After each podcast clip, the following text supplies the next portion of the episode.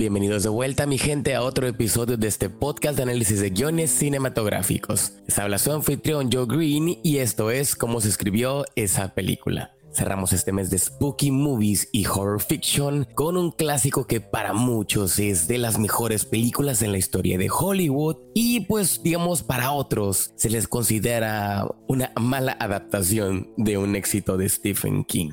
Hablo de The Shining de Stanley Kubrick y pues realmente es la primera vez que hablamos de Stanley Kubrick en este podcast, por lo que les voy a decir que se preparen para todo tipo de datos curiosos y pues realmente vamos a darle un análisis a fondo de este guion de The Shining, o más bien como se conoce en español, El Resplandor. Para acompañarme en este análisis se encuentra aquí mi amigo y compañero de podcast, el líder de los vampiros que devoran el Shining de los escritores mediocres de Hollywood, el gran Armando Torrens Esponda. ¿Qué onda, Armando? Hello.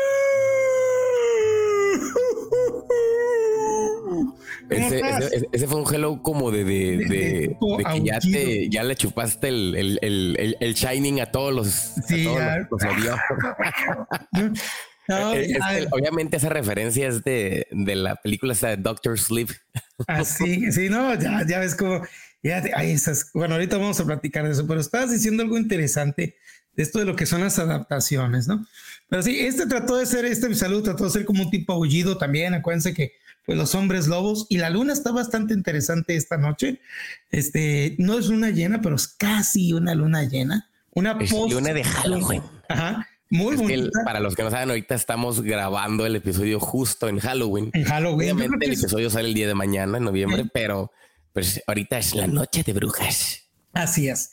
Y creo que es, yo creo que es bueno que la estemos grabando en Noche de Brujas, porque vale la pena platicar de esta película en una noche como esta. E, en sí, hasta poderla ver en un, algún cinema esta noche sería algo interesante. Es, es una de las películas que no me tocó verla hasta ya muy grande. Yo creo que esta película yo debería verte, yo creo que la vi los, hasta los 30 años, ¿eh? No, 30, 32 años. Eh, por mucho tiempo para mí solamente le conocí aspectos, eh, por ejemplo, decir, eh, las escenas del pasillo o tenía muy marcado el niñito en la espalda, esta toma clásica que viene detrás de él cuando estaba pedaleando por, ¿no? Eh, tenía muy bien la imagen de Jack Nicholson y te voy a decir algo que puedes decir, ¿cómo puede ser posible, hermano? Yo, es decir, yo siempre había visto la cara de, de Jack Nicholson, pero no la tenía marcada con esta película. Yo, yo nunca entendía de dónde había salido esa, esa cara, ¿no? Ese, ese Here's Johnny. Yo, yo, es decir, pues la ves en miles de referencias y los Simpson la utilizan bastante. Sí. Entonces, de hecho, hasta hay, un comercial de Mountain Dew, ¿no? Que lo hace el Brian Cranston. Ándale. ¿Te acuerdas? Sí, sí, sí. Pero, pero, pero fíjate, tantas cosas icónicas. Sin embargo, no me había dado, tú y ya lo hemos platicado. Yo le entré al cine de terror ya en serio, muy, muy tarde, una vez que empecé a luchar y empezar a vencer mis, mis grandes miedos. No, pues, porque hace, hace que fue hace dos años, ¿no? O fue el año pasado cuando fuimos a mirar la de, del exorcista por primera vez. Exactamente, que fue cuando yo pude vencer ese miedo. Este, sin embargo, bueno, esta historia viene porque pues yo tenía escasos 11, 12 años cuando en esos tiempos existían las VHS. Y un día que estaba yo, eh, teníamos, fuimos de las primeras familias en tener videocaseteras en, la, en, el, vecindario. Entonces, un día entró, estaba yo viendo la tele y creo que debo haber estado viendo alguna película de los Beatles, porque teníamos, teníamos las películas de los Beatles. y, y llegó mi hermano, paró la grabación y, con sus amigos y llegó y pusieron una película y no les importó que el chamaco de 11 años estaba ahí y empezaron a ver. Así como lo hicieron con, con Freddy Krueger también. Pues así, no, pues empezaron a ver Pesadilla en la calle en infierno, más bien conocido como Nightmare on Elm Street. Y claro, luego este, eh, pusieron este Viernes 13 y así. y ah, claro, yo esas, esas, esas como noches de, de VHS, ¿no? Que rentaban las películas y te ponías a ver maratón. Así es. Pues, pues yo quedé traumado esa noche, no podía dormir en la noche. y claro que este, entonces eso para mí generó muchos, muchos problemas para yo en verdaderamente poder gozar o entender el cine terror. Este, claro que luego después me tocó una vez ver eh, escasos de cortes de Cuyo, ¿no? Que también la vieron en la casa. A mí esa, película me tromó cuando se devora al gato, ¿eh? Exactamente. y créeme, ¿tú crees que volví aquí a ver un San Bernardo en mi vida? No, hombre. No. Entonces, este, así, problemas, ¿no? Pero una de las películas que yo muchas veces escuchaba y que inclusive en la película de Ready Player One, ¿no? Oh, la tuve que ver entre mis dedos, ¿no? Este, yo escuchaba muchas cosas de esta película y por lo tanto no me acercaba a ella y sí fue hasta hace a los 35 años cuando de repente la vi por primera vez en, en DVD, en DVD, y luego ya que la vi y que, que, le empecé a agarrar el gusto a la película, la volví a ver ya cuando salió en Blu-ray, ¿no? Eh, bueno, cuando salió, sí, en Blu-ray. Y, y ya casi, casi se ha vuelto una película que veo mínimo una vez al año. Mínimo la revisito una vez al año. Pero, pero está bien fregón porque cada que la miras, o sea, la puedes ver de una lupa totalmente diferente. ¿Ah, porque, a ser sincero, o sea, esta película yo no me acordaba qué tipo de estructura tenía. O sea, es la primera vez que la analizo desde el punto de vista ahora sí de, de la cuestión del guion, ¿no? Así es. Y ahí es donde empecé a decir como que, a ver, ¿por qué esta película se le considera una película de terror? ¿Y por qué se le considera el clásico que es? Entonces, o sea, porque la neta, o sea, si ves la cuestión de película de terror, no se me hace una película, pues ahora sí que de terror de lo convencional, incluso se aleja de lo que es el, los, los, los, clásicos temas de, Stephen King. Porque a, ser sincero, a mí no me gustan mucho las películas de Stephen King porque siento que es muy repetitivo y siempre lo lleva como a este tono de los niños o el tono del terror. O sea, pues como te comentaba con la película de Doctor Sleep, ¿no? Para mí esa película es más como una película de Stephen King del Canal 5, esas que mirabas donde este, son más vampiros, o sea, más aniñados, o sea, y que tiene que ver, obviamente, involucrado con los niños. Obviamente sí, hay varias películas de, y varios libros de Stephen King que se involucran en esa cuestión de los escritores, ¿no? Porque, pues obviamente él se, se escribe, ¿no? Se mete en la historia, algún tipo de metaficción, ¿no? Pero aquí, este, pues tengo entendido que este libro fue una historia que él escribió cuando estuvo eh, en un viaje, creo, con su familia y estuvo encerrado cierto tiempo en, un hotel. En un hotel. Entonces, sí, o sea, cuando, cuando ves todo este cotorreo y luego obviamente se hace una, una trifulca ahí de que porque que no le gustó el, la película y luego que el otro se burlaba. O sea, realmente se creó casi casi una enemistad ahí a través de los medios. Entre y aquí hay esta película por, tiene mucho, como te tiene muchas maneras de verse y tiene muchas maneras de pelearse. Porque a través si tú te pones desde el punto de vista de los indígenas nativos, de donde supuestamente está hecho, porque el Overlook Hotel sí existe, ¿no? Y el lugar donde está también ha sido peleado. Y sí sabemos que muchos lugares que, los que justamente los, los eh, caucasios o los americanos les quitaron a los indígenas, pues les vino valiendo dos cosas para que era el terreno antes y hicieron lo que ellos quisieron y entonces, pues para los indígenas nativos americanos, pues es un insulto de cierta manera. Para los que son los dueños del Overlook Hotel, también como que, oye, me estás quemando el hotel, ¿no?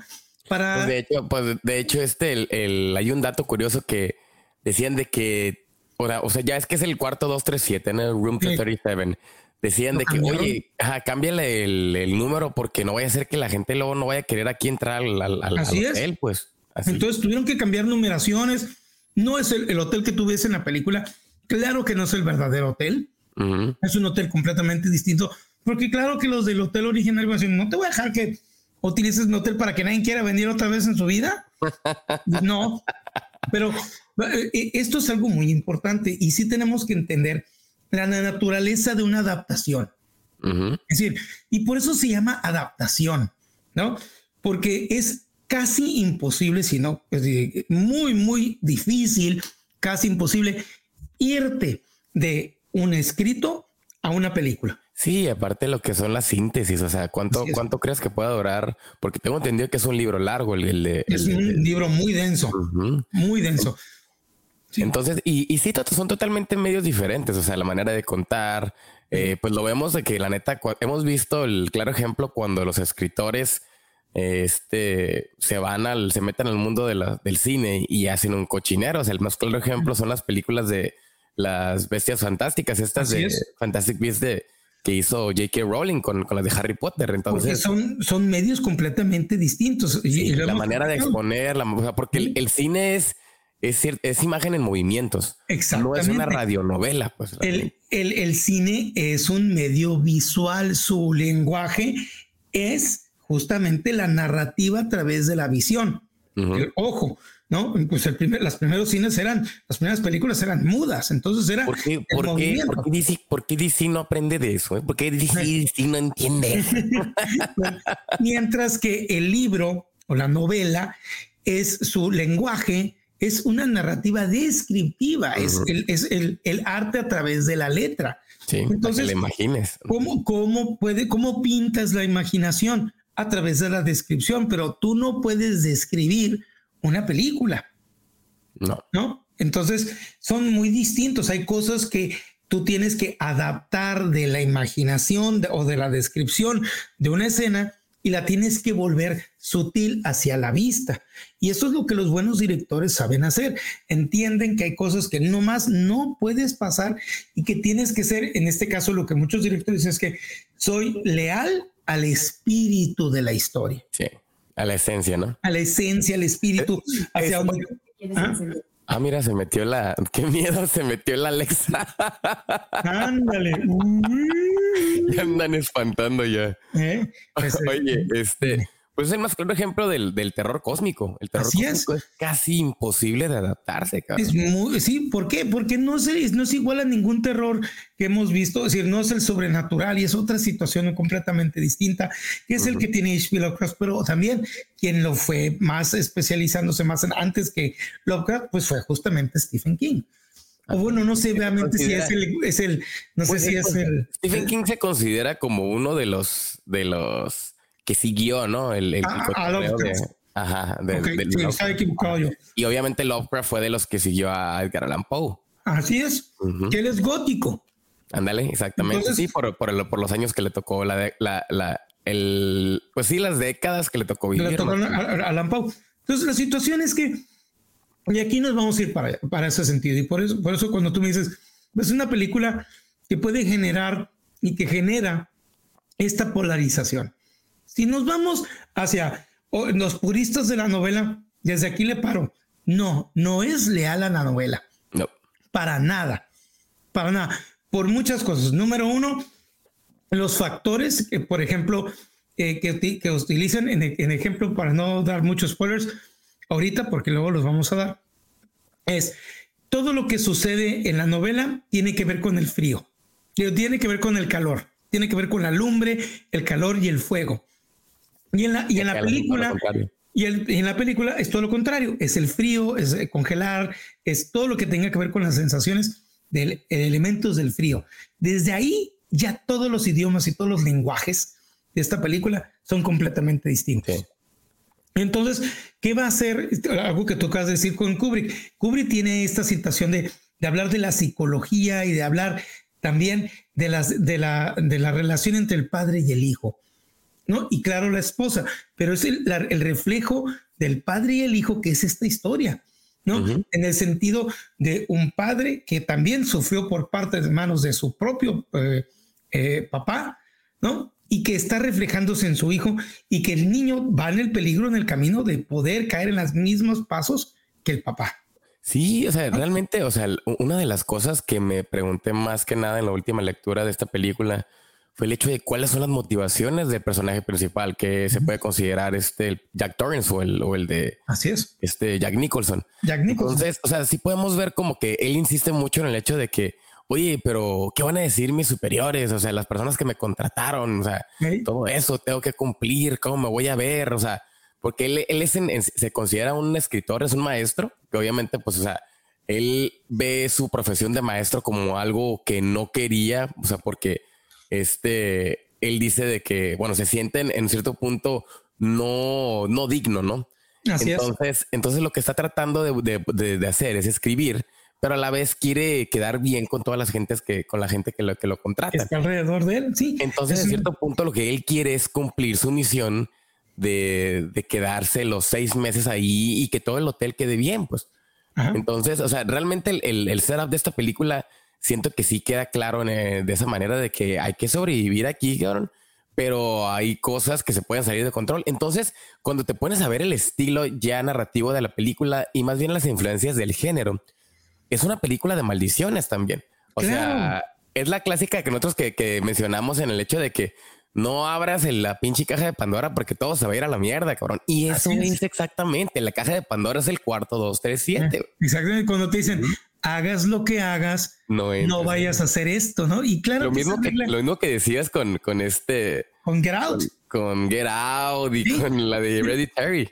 Sí, y, y, lo, y lo ves también en películas que ahorita con, con Talk to Me, porque esa regla, realmente ese, ese, ese momento, esa herramienta es buenísima. Cuando la sabes utilizar bien, claro que te va a generar atención, claro que te va a generar, porque eh, te va a generar una buena historia. como para decir, güey, no lo hagas, güey. Exactamente, pero tiene, otra vez, el, el, personaje principal tiene que hacer el error de, ¿no? de, caer en, en, la regla, en romper la regla, porque si no, no hubiera historia, ¿no? ¿No? Entonces, es, es, lo mismo en este sentido. Pero aquí también es eso, es una historia de generaciones, es una historia de, de como tú decías, cierta manera, un conjuro, una maldición, pero también el hecho de que la maldición no automáticamente ya no te, no te podemos decir, no estás automáticamente jodido, ¿no? Es decir, el hecho de que, que tengas una maldición no determina que ya te fregaste, sino que puedes cambiar tu destino.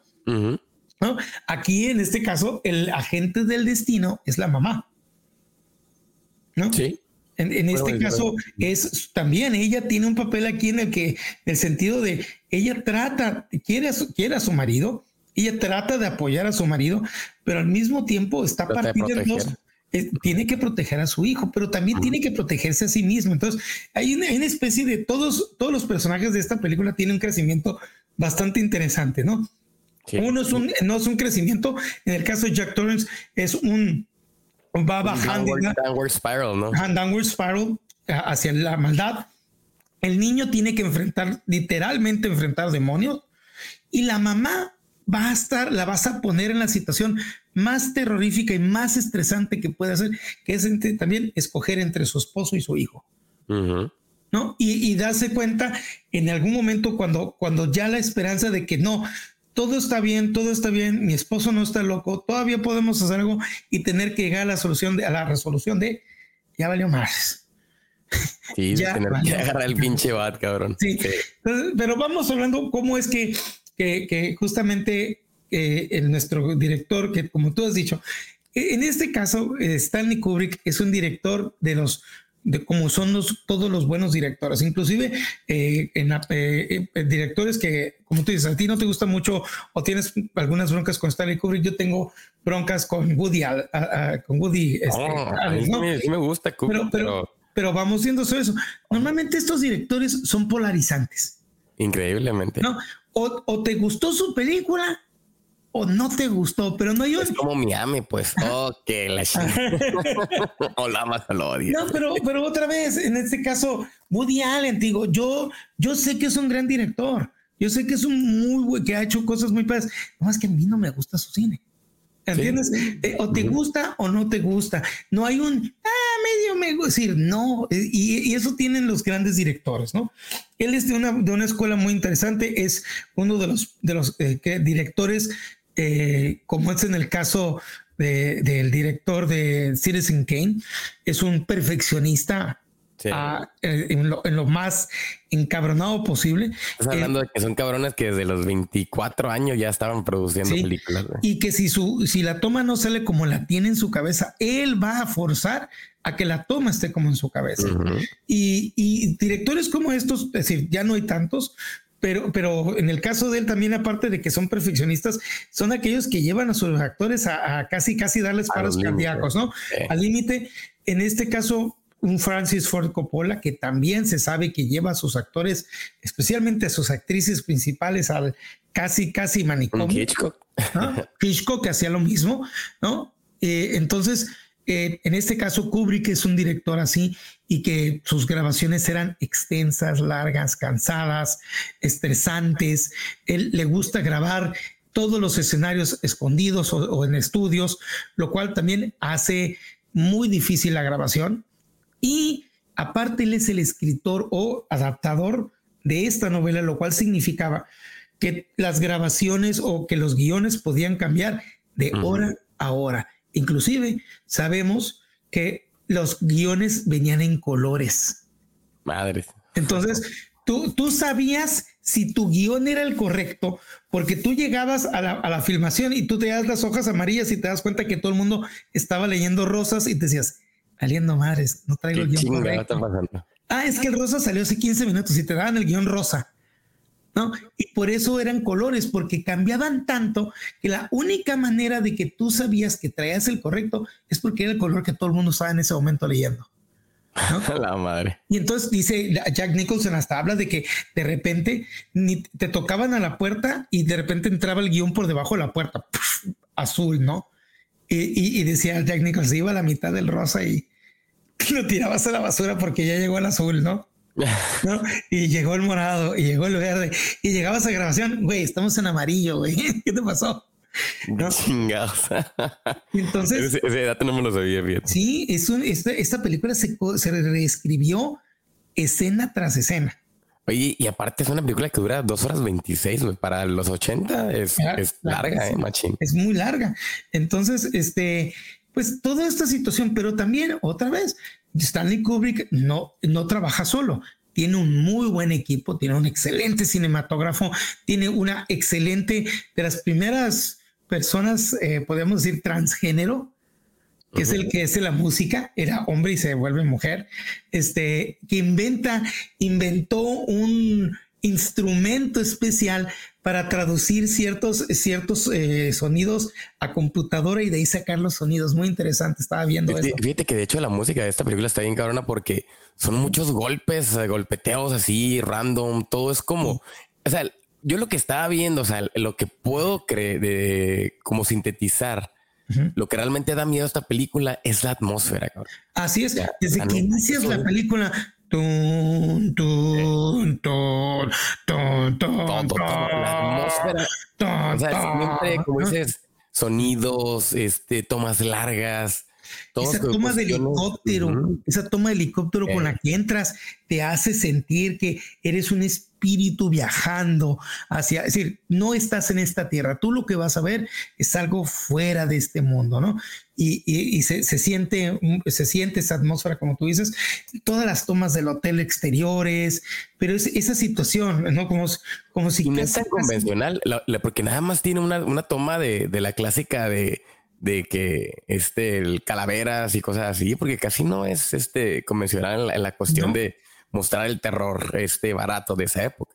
Eh, y entonces esta película desde que inicias eh, ya sabes que estás viendo algo muy distinto, ¿no? Entonces eh, igual yo estoy, yo creo que esta película ya me lo habíamos platicado es una es una es un guion de cinco actos fácil. es lo que estaba viendo, o sea, porque está medio confuso, ¿eh? Pero, o sea, obviamente si, tratas de forzar los tres actos, pues sí salen, pero pues obviamente sabemos que los cinco actos también son un derivado de los tres actos. Pero, a ver, o sea, para mí lo que es el primer acto es todo lo que es el Day in Life, o sea, porque estás hablando de que son 15 minutos, cabrón, o sea. Sí, sí, sí, sí, es largo. porque no, no es con la clásica de que empiezas y llegas al hotel, no, no, no, aquí tardas un buen en desarrollar los personajes, tardas en buen de que este, en, presentar de que la entrevista y luego la familia, este, la condición de Dani desde el niño, que si la psicóloga, eh, o sea, todo este tipo de detalles. Y digo, oye, pues esta madre es un acto casi, casi. Y es que tienes que establecer muchas cosas en este primer acto.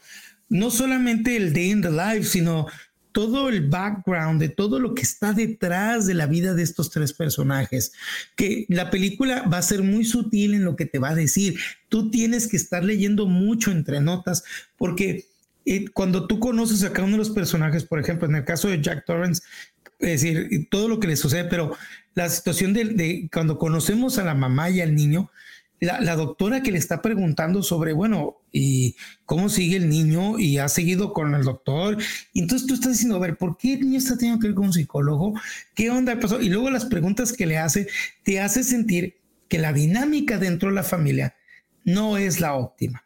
No, pues, y, pues ya ves, ya ves que sí se habla de la cuestión de, de que hubo maltrato familiar, de que, o sea, hay, pero este maltrato, este maltrato queda muy abierto, es decir, no sabes si lo está golpeando o si lo ha golpeado, porque acuérdate, estamos hablando de los setentas, en donde todavía era, no vamos a decir normal, pero muy común que el padre le diera nalgadas o que el pues padre que tenía un trato más, más ¿Ah? este, una mano más pesada, ¿no? Era así, era muy, era muy común, sin tarazo, lo que sea, pero cuando ya lo tienes que en los setentas marcar con un psicólogo, entonces quiere decir que esto va a un nivel más grande. Pues, pues es que de hecho sí, sí, sí está, o sea, siento que se marca bien en la película porque es como un fantasma que atormenta el, indirectamente a Jack, porque incluso cuando se avienta su traguito de alcohol ya en el hotel, él habla de que, oye, es que es un desliz, o sea, el hecho, porque ya es que, que dicen que la, la, única, la única vez que trató realmente mal al, niño fue este,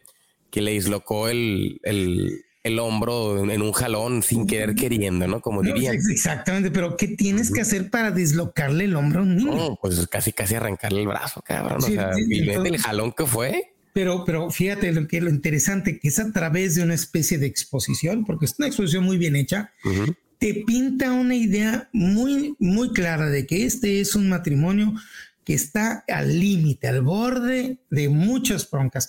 Y la mamá, eh, también muy excelentemente bien actuada. Es que esta madre es como, como si te fueras un viaje esos que hacen las parejas eh, por terapia, ¿no? De que clásico de que, oye, estamos de la fregada, ¿sabes qué? Vámonos de vacaciones eh, y ahí tratamos de, resolver las cosas, ¿no? Sí, entonces, claro que todo este ambiente va a llevar a la situación de que pues el esposo va a conseguir un trabajo y va para allá y que es un, es decir, no sé, a mí no, eh, digo, si alguien te dice, hey, conseguí una chamba buenísima, vamos a estar solos en un hotel enorme por seis por meses. Seis meses.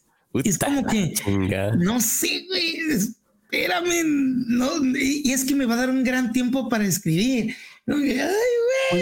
es que, yo, siento que ahí sí depende de la persona. Claro. por ejemplo, yo, yo sinceramente, este, bueno, o sea, yo creo que la neta todos vivimos ese pedo ahorita por la cuestión de la pandemia, ¿no? O sea, y, pero aquí, pues obviamente la, la, época pues cambiaba las cosas, pero aquí es donde entra ese famoso, la, el síndrome de la el cabin fever, ¿no? El, el, la fiebre de la, de la cabaña, o sea, de estar encerrado, el, aislamiento, todo eso. Y, como dices, hay personas que la neta no, no, no pueden aguantar ese pedo. Sí, y te digo, esa situación de, tienes toda la razón ahí, y mucha gente que no podría, yo no sé si yo podría, porque es, decir, ser algo tan, a mí lo que me da miedo es la enorme, lo, enorme que sería un hotel. Es todo el hotel. Y si yo a casas grandes, yo les tengo miedo. Imagínate un hotel entero. ¿Cuántos vamos a ser? Tres. ¿Qué? Sí. Pues a mí sí me gustaría. a lo mejor, mira, si eres una persona que viene de una vida súper estresante, lo que quieres es realmente estar solo, este es el cielo. A lo mejor, y, y, y, si eres escritor, tal vez te ayude. Pues. Oye, ¿no crees que si eres escritor, tal vez te ayude? No, también, claro, te vas a súper concentrar. Sería, es, decir, tiene, tiene la tendencia, la, tiene la imagen de ser un trabajo increíblemente caído del cielo, porque aparte es muy bien pagado. Sí, oye, y tienes todo, tienes todo resuelto por esos seis meses. ¿eh? Exactamente. Tienes Yo te voy a dar. Comida, tienes todo. Tienes electricidad, tienes gas, tienes comida, tienes todo lo que requieras para vivir los seis meses. No te voy a cobrar nada por eso. Y aparte te voy a pagar una la nasasasasa. Entonces, tienes todo lo oportunidad y tienes el tiempo para estar con tu familia, tú y tu familia, y tienes tiempo para escribir tu novela. Entonces, está requete bien. Sin embargo, este no es un este no es un matrimonio tradicional. Es, un, es un matrimonio que está en una dinámica de estrés. y la vas a meter. y la vas a meter a una situación más estresante. Entonces, todo este ambiente del primer acto está muy bien llevado porque aparte, aparte de todo esto, son los otros miles de mensajes visuales que, Oye, pero, pero, pero ahí todavía le, te hace falta agregarle el pero, ¿no? O sea, porque suena ah, muy bonito toda la, toda la, propuesta. Pero, es donde viene este detalle de que, oye, pero es que en el 1970, pues hubo realmente una tragedia, lo que se considera, pues es uno de los encargados, básicamente una persona como tú, tuvo un brote psicótico y pues esta persona mató a su familia con un hacha, cabrón. Y él como que se queda de que, ah, cabrón, bueno. Y el, el clásico pretexto de que a mi esposa le gustan los lugares de mierda. O sea, eh, y fíjate. Pero mira, es algo interesante porque en otras, otro tipo de director u otra película que no se habría, te lo hubiera esto revelado a la mitad o al final. ¿no? Que hemos visto estas películas, e inclusive Steven Spielberg produciría una película que se llamaba Poltergeist, que tiene un, que tiene esto, tiene esta parte de la historia, pero claro, es revelada en el último acto. Oye, como el, como el, el, el vato de los bienes raíces de Seven, ¿no? Que el, que el que le vende el apartamento y de que, oye, pues este, con razón el cabrón llegaba cada cinco minutos y se iba, ¿no? Por el, por el pedo del que estaban abajo del, del pinche del subway, ¿no? Ajá, exactamente, así es, así es, pues por eso nomás eh, llega, ve los cinco minutos, nos vamos. Pues sí, pues estás al lado del metro, ¿no? Entonces, eh, en este caso, pero no, ahora te lo, lo primero que haces es serlo responsable, te vamos a decir, oye, no le dijiste, no, dile, güey, te vamos a dar esto, esto, pero tienes que entender que ha habido personas que nomás no aguantaron y pues yo creo que les dio un problema. Así, pero esto ya también hace el ambiente. Ahora, toda esta entrada, todo, es decir, yo sé que estamos hablando del guion, pero eh, esta película, la parte visual es muy interesante. La, cómo vemos este, cómo desde que en el momento que entramos a ver este hotel o que se nos presentan los interiores del hotel, tiene interiores que son ilógicos.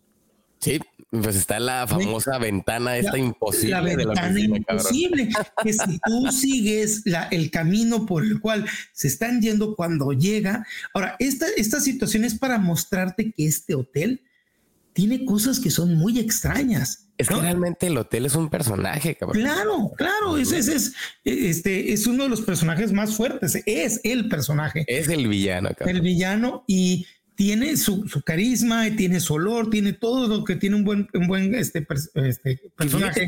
Que fíjate, que eso, es lo que me gustaba de esta película, cosa que odié en la de Doctor Sleep. Porque en Doctor Sleep te lo ponen como el excelente maligno, así el hotel acá, o sea, todo es exagerado en esa manera. Por eso cuando te decía de que, que sentía que realmente pues no tenía la esencia de The Shining, eh, lo que era Doctor Sleep. Obviamente, pues sí, o sea, si se puede considerar una, adaptación más directa al libro de, de, King. Pero, o sea, es lo que me gusta de esta película, que, que obviamente es un personaje maligno, es el antagonista, pero no llega a esos niveles de decir como que, que es algo súper paranormal, cabrón. No, y, o, que se despierta cuando encuentra este tipo de seres. está dormido. Podría ser que es un, es, es un ente que está dormido y de repente llega un personaje con el cual puede comunicarse. Pero claro que su perversidad del hotel es lo que comunica y es lo que atrae, ¿no? Entonces, yo así lo veo, que es un ente que está dormido y cuando de repente percibe a alguien con quien puede comunicar, pues lo único que puede comunicar es su perversidad y jalar hacia su perversidad y hacia su maldad y a su, ¿no? Al personaje hasta que se lo traga, ¿no? Entonces, pero, pero decir, lo tienes que ir descubriendo, porque la película también, en su manera increíble de ser, no te, quiere tratar como un ser inteligente y te dice, tú lo vas a ir descubriendo. Lo vas a descubrir y yo sé que eres suficientemente inteligente para que lo puedas descubrir. Y si no, es porque no, pues vas a tener que verla varias veces a ver si la entiendes, ¿no? pero, eso es lo, pero eso es lo común, como un director inteligente te trata, como un ser inteligente. Sí. por lo tanto, lo que tiene que mostrar este, esta historia lo va poco a poco y hay miles de mensajes que está dando, eh, inclusive los pósters que se encuentran atrás, los colores con los que el patrón del que está hecho en la alfombra, todo tiene miles de mensajes y es increíble esta película. Entonces, pero el ambiente se, se establece rápidamente, ¿no? hay una situación, un lugar, vamos a agarrar una familia que se encuentra en un estrés, un momento muy difícil, y lo vamos a meter en un ambiente que los va a poner a prueba. Exactamente. Parece el paraíso, pero este paraíso es solamente una imaginación. Se puede convertir en el infierno. En el infierno. Y entonces, claro, pones rápidamente a los 15 20 minutos, has establecido tu tensión principal y el mundo de las reglas. Y sabemos que el niño también tiene una hay una dos, uno, lo primero que te hace pensar es que el niño ha generado un, o lo que podríamos pensar muchos, un amigo imaginario para lidiar con su una state personality, ¿no? Pero, pero al final del primer acto nos damos cuenta que, este personaje es, decir, es más que nomás su amigo imaginario, porque cuando le pregunta por qué no quiere ir a su amigo, que es el dedo, el dedo le muestra una imagen que es nuestra primera entrada a algo perturbador, ¿no? Sí, que son estas, estas como premoniciones, ¿no? Los, que tiene. Esta, esta premonición que es impactante porque se ha convertido en la escena, es la escena de esta película. Icónica, de las dos niñas, las gemelas. Tanto que inclusive cuando volvieron a sacar esta película en cines para dar su aniversario, el trailer fue nomás esa escena. Las puertas del elevador abriéndose y todo ese mar de sangre, entrando, corriendo hacia la cámara, bañando la cámara y el lente, convirtiéndolo en rojo. Y la cara del niño, ¿a dónde chingados me están llevando? Y claro, entonces, ¡pum! Entra, pasamos actos y en paz y vamos en ese camino largo, un camino extenso que es que no me recuerdo cuántos son, como 12 horas. Sí, pues es en, Denver, ¿no? Creo ah, es en Denver, pero es otro estado completamente. Manejar hasta esas montañas y otra vez, ¿no? La dinámica del, la dinámica que tenemos, el papá lo vemos muy, es decir, vemos que la relación que hay entre Jack Torrance, que es Jack Nicholson y el niño, es una relación de, eh, hay un estrés entre ellos dos. Sí. Cuando se hablan, no es verdadero. Como que te aguanto porque eres mi hijo, pero a la vez me caes medio gordo. Me caes medio gordo. No me enfades, a mí no me enfaden así como es que realmente es como que la clase que hace de que ah, me caga mi, esposo y mi hijo, así. Sí, siento que así es como pues, Jack Burns ve. Yo la siento como es una relación que tendrías con un tío que solamente ves una vez cada 10 años. ¿Entiendes? ¿Sabes que es tu tío? Sabes que, que, que tiene una relación contigo, pero le hablas de extraño. ¿Entiendes? Así parece. Es el papá y el hijo, pero parecen extraños uno al otro. Sí. Y la mamá ahí está metido en medio. Y claro, llegamos al hotel y empieza inmediatamente, vamos a presentarte el lugar. Sí, las reglas del, del, del las Reglas del juego. ¿Cuál es el hotel? ¿Cuál es su historia? ¿Cuáles son las diferentes locaciones? Obviamente está bien porque estás creando un setup este, genial de este, de este, acto, ¿no? También te presentan obviamente el, personaje secundario, que viene siendo este afroamericano Dick Halloran, que aquí sí les vale gorro en, el, en la película, le dicen un negro, ¿no? De Cook, es un negro.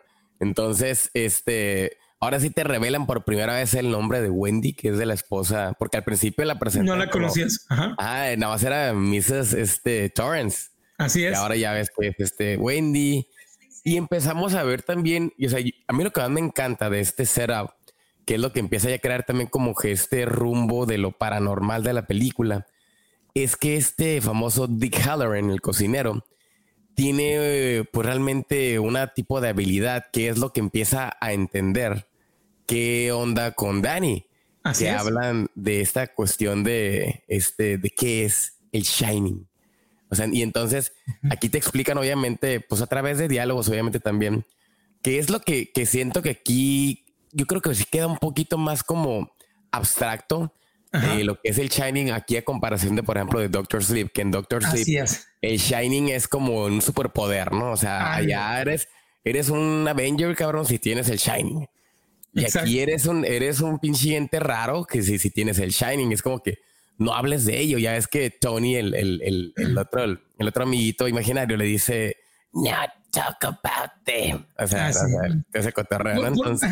Y yo me, me, gusta más cómo lo manejan en este libro, porque sí es, es, es, es, es completamente desconocido, es algo que no entiendes. Y yo creo que también justamente este personaje se lo trata de hacer entender, pues en su lógica. Y sí, para, pero también para que no se sienta también como, como, como un outsider, ¿no? Exacto, porque no es un Obi-Wan Kenobi. Este güey no es un Obi-Wan Kenobi, es un vato que, hey, tú puedes hacer lo que yo hago. Pero es como te digo, oye, ¿qué haces? Pues lo explicas en tu lógica, ¿no? Porque no hay la escuela de los hombres es un vato solitario, ¿eh? O sea, ¿Eh? pero aparte de Calorin es un vato solitario que te das cuenta que Shining este es lo que, lo que te hace, te aísla de las personas. Así es. Entonces, pero entonces cuando se encuentran, pues es, digo, es como cuando estás en la fiesta de puros extraños y te encuentras un güey que sí conoces, y igual que te cae gordo, te, te cae gordo, pero le güey, mínimo te conozco y hablo contigo, ¿no? Es lo, que pasa aquí. Me gusta cómo, cómo lo hacen porque están hablando y de repente se le voltea, se le está hablando con alguien y de repente le empieza a hablar por la mente, ¿no? Y, es cuando te das cuenta, ay, güey, ¿qué está pasando acá, no? Chingados, o sea, entonces ya viste que no es una split personality, que hay, que hay un factor ya paranormal aquí. Y viene la explicación del poder, ¿no? Y, aquí viene también lo más importante, que es como que el, el foreshadowing, ese de que, what is room 237? Ah, sí. Stay out of there. y lo que pasa, no te metas, no quiero. Y aparte, eh, cambia de personalidad. De ser el amable y lindo, de repente lo ves. ¿Cómo sabes de ese cuarto? Bueno, ¿qué pasa ahí? No te metas.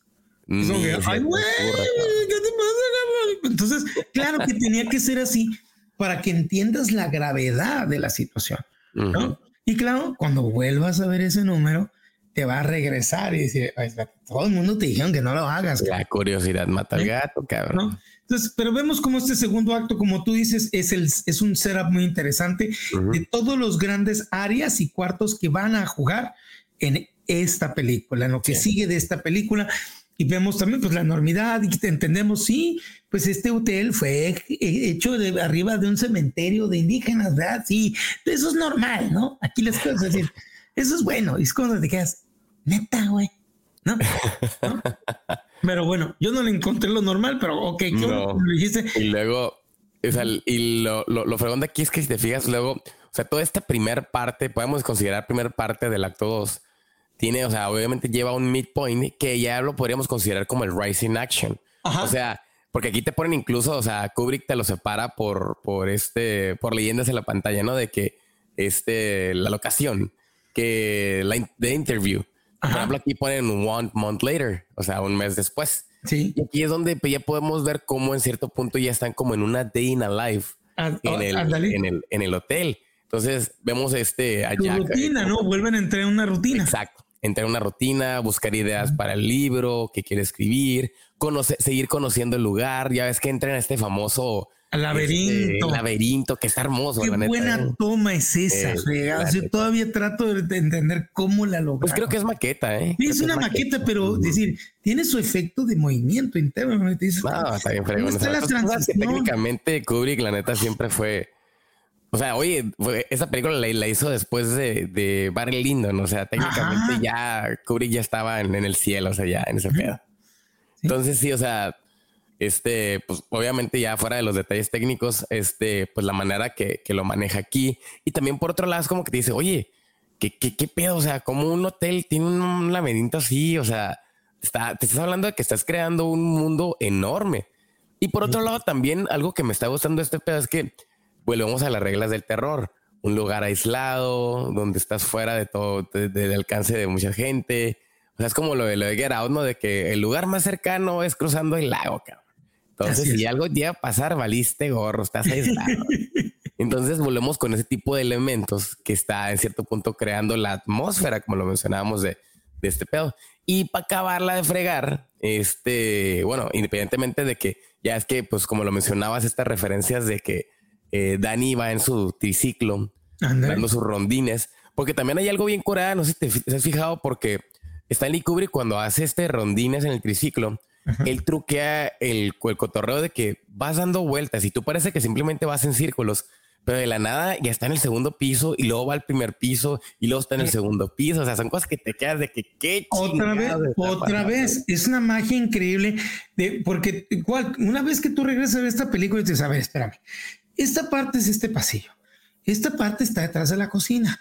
Esta madre está aquí. Explícame cómo fregados pasaste. ¿Cómo funciona la arquitectura de este lugar? así es. Pero otra vez, es una manera muy sutil de hacerte entender que este no es un hotel normal, ¿no? Y que ellos ya hicieron una vida en un, en un hotel que no, que las reglas lógicas no funcionan, ¿no? Pero para ellos ya es normal esto es normal, pero también te lo presenta de tal manera que tú, ah, sí, amigo anda por el triciclo. La vez la primera vez, la segunda es como que ese paseo no le entendí. A ver, regrésale. aquí está esta parte, aquí está esta parte, ¿dónde está esto, no? Sí. Y es poco a poco cómo vas logrando toda esta situación, ¿no? Exactamente. Entonces te fijas, y luego para acabarla, pues llega una tormenta, cabrón. O sea, ahora sí que totalmente aislados, vemos todo este cotorreo de que pues solo tienen radio, no, no funcionan las líneas telefónicas. Y pues obviamente este radio va a ser como la única señal de esperanza de pedir auxilio en, en un momento, pues ya de que tengan estrés extremo, ¿no? Pero pues este, y obviamente también esto va a cobrar este, como el payoff a, a lo largo de, al, bueno, a la hora de que todo se vaya a la, a la goma, ¿no? Entonces sí, este, o sea, lo que más me gusta aquí es como que el, ahora sí que, pues podemos decir que esta película maneja tu elemento favorito, ¿no? El foreshadowing. Ándale. Y lo hace muy bien. lo hace Porque todo, todo va como en, en, slow cook, o sea, va en, en, cocido lento, en el cotorreo de que ya comienza a sonar raro. Entonces se aventan ciertos comentarios de que we're gonna stay here forever. O sea, cosas que te quedas de que, ah, cabrón. Y cuando tú ya sabes la idea, cuando tú ya te sabes ese backstory, o sea, como lo mencionan en el, en el, cuando le cuentan la historia este del vato del 70 que mató a su familia, te empieza a quedar como que, oye, este güey ya se le está metiendo el chamuco, va a estar poseído, qué pedo. Y obviamente también te, te mete en este pedo de que este, pues tiene algún tipo de sueños, porque ya es que está esta famosa escena del de que empieza de que, ah, ah, y empieza a gritar y te quedas aquí. feo. ¿Qué está pasando? Y soñó, y, él dice, soñó que los mataba, soñé que los, los descuartizaba, cabrón. O sea, obviamente sí, este, pues lo, lo, lo, que hace el detonante aquí, como le habíamos mencionado a esta película, que este, el incidente, más bien podemos decirle, es que el cuarto 237 se abre solo. Porque Dani pasa y el cuarto está abierto, cabrón. Sí, eh, eh, ahí no, no es nomás que se abre solo es, la, manera como es presentado esta escena es todavía mil veces más interesante, que tiene, como, tiene muchísimos, tres miles de elementos visuales. Tú cuando estás siguiendo al niño, el patrón, el patrón de esta alfombra es de una manera, ¿ok? Y aquí hay que entender una cosa, y lo hemos, hemos platicado, que Stanley Kubrick es un perfeccionista, pero increíblemente, ese su perfeccionismo va a lo más aberrante y más increíble que hay.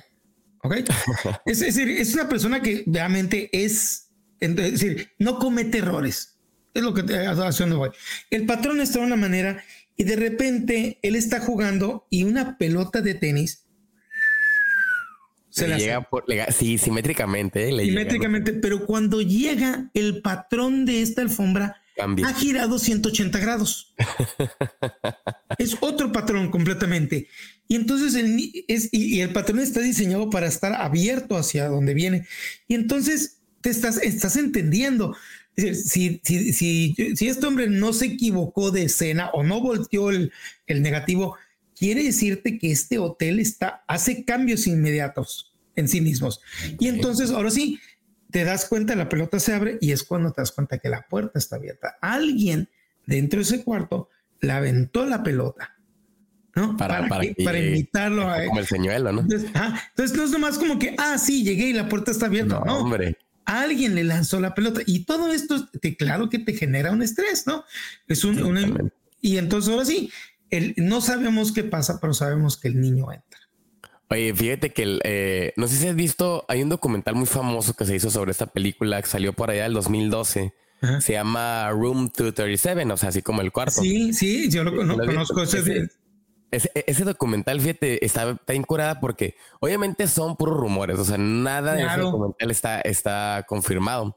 Porque es básicamente, yo creo que es un tipo Armando Esponda, así muy similar a ti. es una versión alterna de Armando Esponda porque es una persona que se va cuadro por cuadro, cabrón, analizando que si este póster, que si este allá y que esta teoría se colinda con la acá, con lo de allá y te quedas de que, a la madre! O sea, el, análisis del vato que hizo en el documental es súper, súper, súper piqui, así increíble. Son, son varios, son, es decir, este documental está basado en varios entre entre biógrafos de Stanley Kubrick y gente que, hay tanto gente que fue muy acercada a él, gente que es biógrafa de él y gente que es fanática de él. Entonces, se, se y algunos, teorías de conspiración. exactamente. Entonces, este documental brinca entre los hechos y, la imaginación muy rápidamente, ¿no? Desde, hay algunos que hasta llegan y, te dicen, y con este cuadro comprobamos que él filmó la llegada de los astronautas de la Luna. Sí, exactamente. pero es que, yo, yo, hay veces que yo ya se conté, dije, ¿sabes qué? Ya. Ya, sí. o sea, la neta sí está bien, mamón. Cuando, cuando, cuando, cuando se ve este pedo de que o sea, te dicen de que no, es que las llaves, o sea, el Room 237, si pones las, cambias las letras, da Moon y quién sabe qué dice. y si lo pones al revés, cuando pones la película en reverse y la pegas con una que va enfrente, te das, no, no, ya. No, esas son, esas son changaderas. ya, son jaladas. Pero fíjate que algo que sí me gustó de ese, de ese, de ese documental es este pedo del cuarto 237. Sí. Que a fin de cuentas, o sea, Dani tiene el, el suéter del Apolo 11, cabrón. Ah, y, el, y, él llega al cuarto 237, que son 200, o sea, si te fijas, el 237, el Stanley Kubrick en cierto punto dicen que lo cambió por esta broma de lo que es este, el, la llegada a la luna. Porque el Apolo 13 recorrió 237 mil millas para llegar de la Tierra a la Luna. Se supone que esa es la distancia que hay entre la Tierra y la Luna. Se que, que él lleva el suéter del Apolo, Apolo 11 a, este, al cuarto 237, cabrón. O sea, está, sí, ¿no? Sí, ya te digo, exactamente, pero igual, es como que yo, eh, eh, esto hasta lo dijeron en una película de Nicolas Cage. El ser humano le encanta hacer patrones de todo porque lo hace sentir que es inteligente o que ha visto a alguien que nadie más puede haber. Igual, si yo te, mira, si agarras las cuatro esquinas de la pirámide de Giza y la multiplicas por los días del día, los días del año, y lo divides entre las 24, te va a dar exactamente el pico al cuadrado de lo que es la distancia de aquí al Sol, cabrón.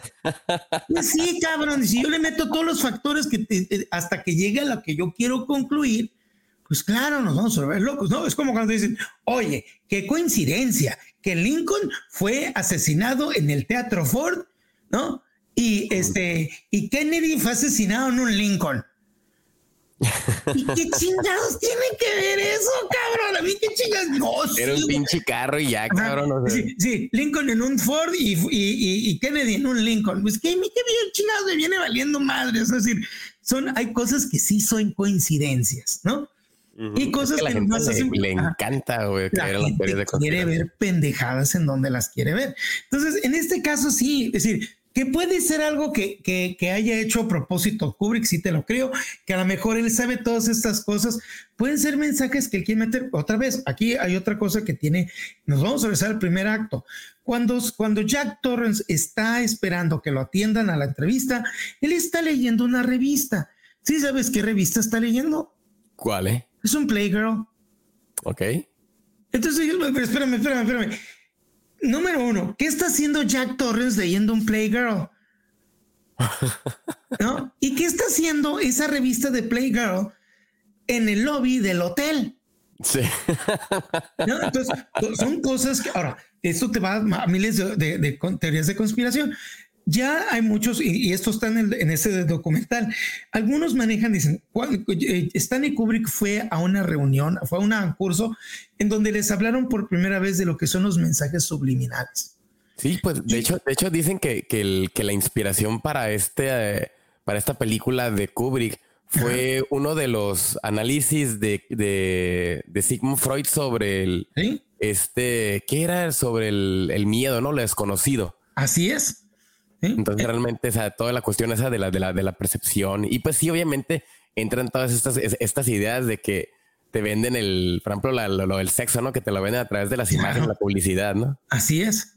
pero, pero de, bueno, de, entonces, digo, sí hay cosas que hay que pueden suceder, pero entonces, digo, todas estas cosas, yo sí estoy seguro que sí eh, eh, llovió y metió miles de cosas, de imágenes, porque número uno, cuando la vuelves a ver, te dan este tipo de, de, puedes hacer miles de pendejadas con esto, ¿no? Puedes perderte siglos y siglos viendo y horas viendo esta película y encontrando miles de cosas en los encuadres, como que es gente para mí, pues que son los easter eggs. Yo creo que él, aquí es donde inventó los primeros easter eggs. ¿no? Y, este, y pues es manera de que te tiene viendo la película un mil y una veces, ¿no? Y si todavía te va, pones en los años que en el que él hizo esta película, en donde no existían los videocassettes, la única manera de verla mil veces era ir mil veces al cine. Sí, claramente. Entonces, por eso te digo, pues sí, es el 237 y el Apolo 11 y la, la, la, y nos podemos ir a mil cosas acá, pero pues a última hora son easter eggs que él mete para hacer eh, eh, una historia más interesante, ¿no? Y, mostrarte que pues este hotel, pues lo que queda es que el hotel es, un, es una situación muy extraña, que tiene un mundo y un lenguaje interno, que tiene una personalidad y que está comunicándose con estas dos personas, pero es un ente vivo que se está por está cambiando, cambiando. Pero uno es más susceptible y el otro no lo es tanto, ¿no? Es mucho más inocente. Entonces, la comunicación que el, hotel empieza a tener con Jack Torrance es a través de sus vicios. Sí, sí, obviamente. Sí, pues obviamente tratan de, de, picarte la cresta, ¿no? hay el cotorreo de que, a ver, este, ¿cuáles son tus puntos débiles, cabrón? Así es. Y, lo va a atacar en sus puntos débiles. Entonces, ¿qué, qué es lo que va a hacer? Le, va a hacer imágenes de este, número uno, a mí se me hace increíble. Va caminando por el pasillo, da vuelta hacia la derecha y entra a lo que es el salón. Y el salón, la primera vez, eh, está, eh, está vacío, pero hay un bartender. Y si tú te, inmediatamente dices, espérame, no hay nadie en este hotel, ¿con quién chingados está hablando? Empieza a ver esta situación de que el bartender, ah, por eso, ah, está interesante porque se sienta a la barra y parece que está hablando a la cámara. Y te, te das cuenta que no, la cámara gira y está hablando con el bartender. No, sé, no, sé tú, pero eh, yo siento que esa madre se siente como un recuerdo. Ajá, parecería que es un recuerdo. Como, si fuera un recuerdo donde él estaba pisteando todo ese cotorreo. Ya conoce el camarero que es Lloyd, ¿no? Que está en porque es el, el, es el Tyrell de, de Blade Runner. ¿eh? Ah, sí, así es. Así es el Pero sí siento que tiene esa vibra de que es, es como un recuerdo en su mente o algo así que estaba pisteando. Pues. Sí, bueno, pero es que está aquí dos cosas. Tú puedes, si tú dices es un recuerdo, estás en lo correcto, pero a lo mejor está comunicándose con el hotel y también puede estar en lo correcto. Pero es esta parte la, lo interesante de este que te abre estas dos interpretaciones. Lo que sí sabemos es que está poco a poco perdiendo la cordura. Yep, totalmente. ¿No? Entonces habla con, con, este y, justamente lo empieza a empujar a una, a una situación, eh, es decir, la conversación que tiene es, él está hablando sobre su papá y lo que le pasaba y cómo se iba con su hijo y está poco a poco, otra vez, esa exposición, pero muy bien hecha, a través de qué está pasando por dentro de su cabeza. Sí. Y cómo es que su situación con sus hijos Dime. Si te fijas aquí, por ejemplo, ¿cómo haces avanzar la película? Porque realmente la película va avanzando con, o sea, porque como no hay plot precisamente, eh, va avanzando con tipo de mini eventos, pues, o sea, por ejemplo, este tipo de eventos de que, que él, o sea, él, llega y ya, cabrón, hay un bartender, pum, como que, ¿qué onda, no? Y de repente, este, te pones a pensar, ok, ¿y qué sigue? O sea, si te, si, si, te vas ya a ese punto de, como escritor que dices, ¿y qué más? Pues donde estás jodido, ¿no? Pero aquí te pone este pedo de que, por ejemplo, Wendy llega y, dice que es que una mujer desnuda empezó a perseguir a Danny por el hotel de que hace que, ah, cabrón.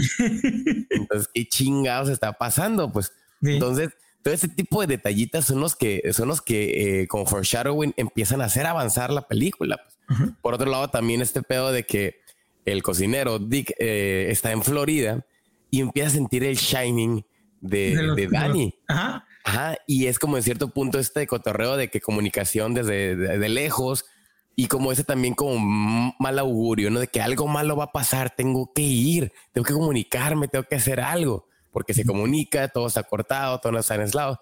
Y pues para que el nivel de que, que Dick tenga que ir desde Florida hasta Denver, hasta allá para el hotel, pues de que a la madre tiene que ser urgente, ¿no?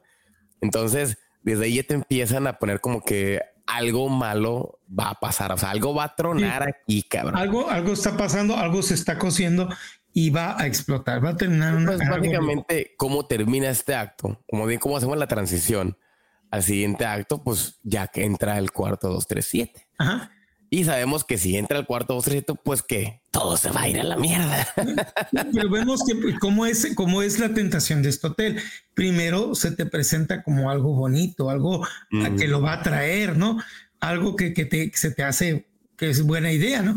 Entonces, o sea, se le presenta como esta mujer hermosa. Pero yo siento que, por ejemplo, el, el, ese rondín que se aventó fue por el hecho de que, pues también de que Wendy le dice que una mujer estaba persiguiendo a Dani, ¿no? O sea, también. O sea, va como. No, claro que va para allá. Él tiene que revisar. No lo hace con la. Es decir, no, no va con la intención de, buena de que fui, voy a ayudar a mi hijo, ¿no? Lo, va a hacer porque, pues, para dejar de. para que la vieja lo deje en paz. Ya, ya, voy a ir, no hay nada, es una imaginación del niño y va y entra y se topa con esta realidad, ¿no? y, y, ve a esta mujer que es muy atractiva y pues sí, pues él dice, pues no, y está aquí, ella está aquí, yo estoy aquí, pues, ¿no? la fregada. Y, y entonces, pero de repente, la sorpresa es que pues que se convierte en esta una mujer ya de, vieja, decrépita y pudriendo. Podrida, sí, podrida. ¿no? Creo que es de las escenas más, más caóticas de la película, ¿no? Y empieza a reírse de él, ¿no?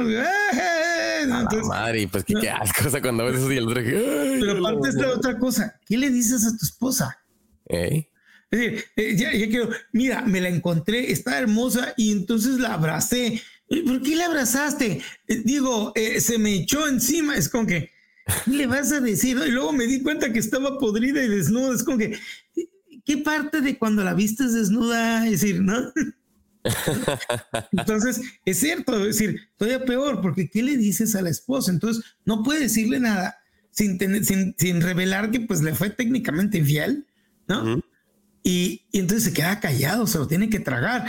Esto es como también el hotel se maneja, ¿no? Es decir, entiende esta entidad que manejando los lo va, no, no solamente, pero lo va a alejar de su, de, su esposa, lo va a aislar de su esposa, lo va a ir consumiendo mentalmente hasta que lo vuelva suyo, ¿no? Hasta que lo convenza o lo, o lo manipule lo suficiente para que él haga lo que el hotel quiere que haga. ¿no?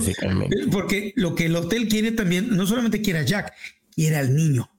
Porque se ve que el niño, la cuestión del Shining. Ah, el niño tiene un poder muy fuerte que, pues, que ha traído al hotel hacia él. Y entonces él dice, yo quiero este niño, quiero este poder, quiero esta... Dame a tu familia, cabrón. y me le voy a echar a tu familia como me he echado a nosotros. Entonces el peligro ya se vuelve muy grande. Y, entonces, ahora sí, el, el, hotel empieza cada vez... E, esta comunicación de Jack Torrance con el hotel se va a ir de esta conversación con el, el bartender a de repente ya es una fiesta. Sí. Y, y en la fiesta se topa con el, el, el, el, el, antepasado que había matado a sus. Sí, lo hace, Grady, el vato que en los 70 mató a su familia. Y lo hace en un ambiente completamente visualmente hostil. A la madre, ese baño rojo, rojo, rojo, de sangre. es, completamente hostil. Y entonces, y ahí es su momento de yo tenía mis dos niñas y yo y, las niñas se, eh, no sé qué dice, pero se portaron mal y yo las tuve que corregí. Las tuve que corregir. Y, yo le digo a usted que usted tiene que corregir a su hijo.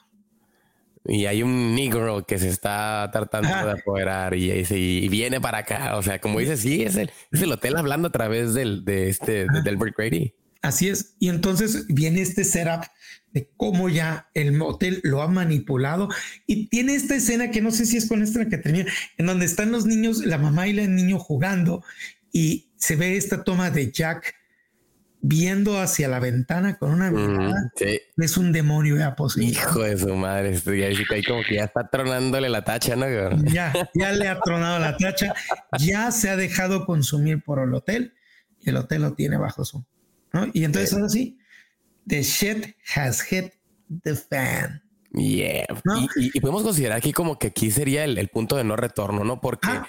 Es donde corta toda comunicación, O sea, y obviamente pues va a haber algo que futuro vamos a ver, que es de que pues también los tractores, o sea, básicamente todo tipo de transporte, todo tipo de cosas lo, lo, inhabilita, pues.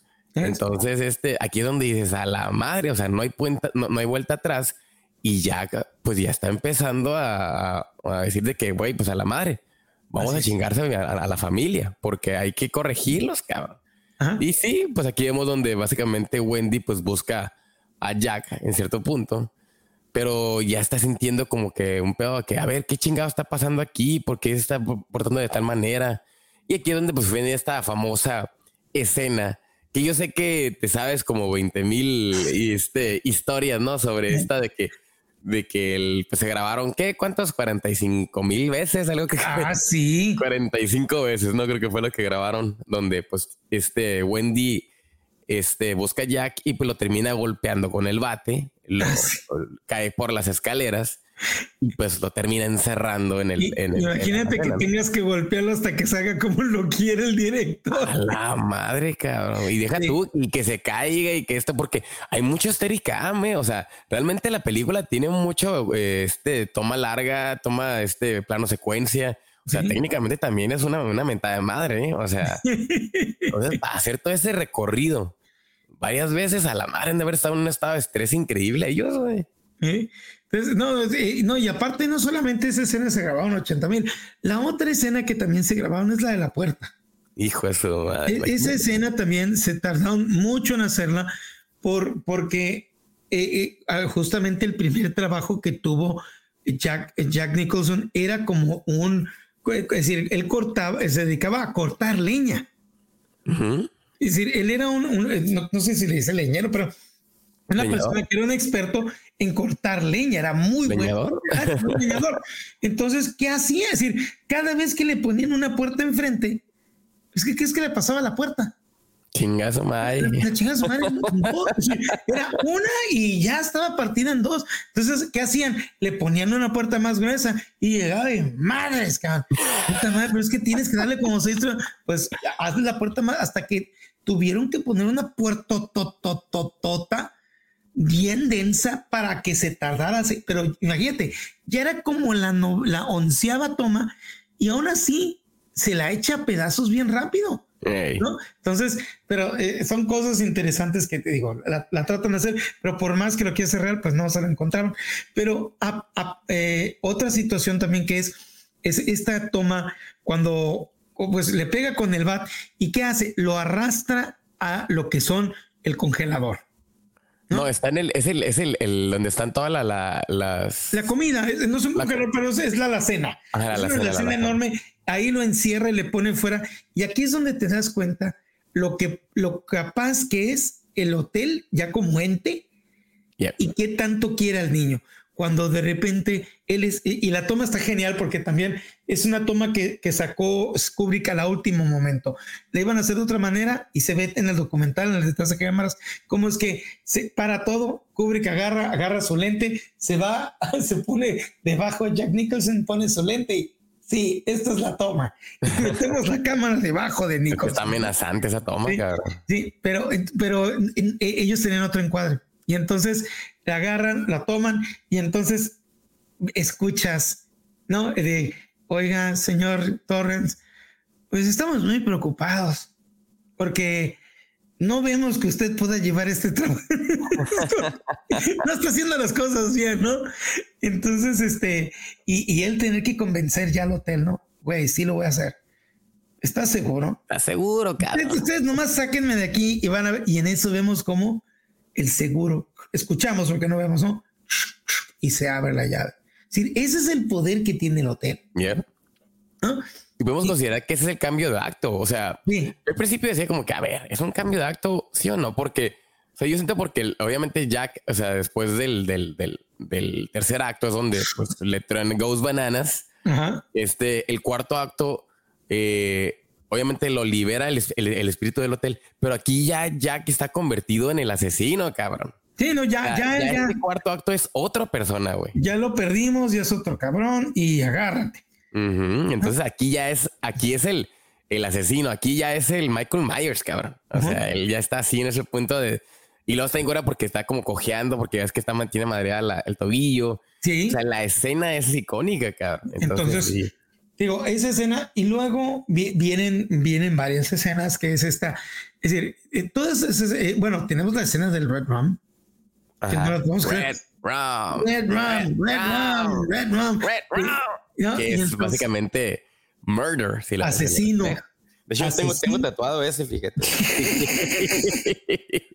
me encanta tanto ese que dije, ah, me lo tengo que tatuar. Y que, sí, veo al espejo, veo el murder. Y, el, imagínate, el, niño gritando Red Rum, Red Rum, la mamá no entiende y lo ve en el espejo, ¿no?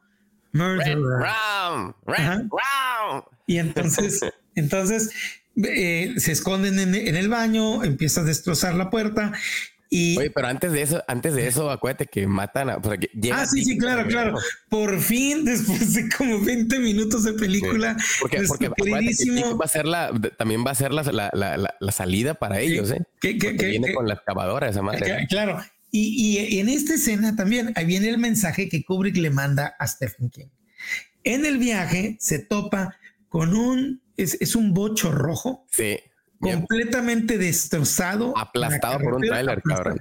Y ese es el mensaje que Kubrick le dice, porque Kubrick compra los derechos completos de la historia para poderla adaptar como él quiera. Y entonces, es lo que todo mundo decía, ese era el bocho rojo de Stephen King. Y entonces, esta es la señal de, mira lo que hice con tu pinche historita pendeja. Me la pasé. Me la pasé por y ahí está tirada. Ahora, puede ser eso o podría ser también el. Ahí te va el bocho rojo, güey. Cualquier cosa. Pero ahí está. No, entonces, este. Eh, llega eh, después de 20 minutos de viaje que ha hecho todo. Se subió al avión, rentó una máquina para poder viajar por la nieve, tuvo que pasar por tormenta. Ahora por fin llega la salvación. El hombre que hemos puesto toda nuestra fe, él va a sacar al. Oye, pero ¿qué dijimos en, el episodio pasado de que qué le pasa a los, a los afroamericanos en las películas?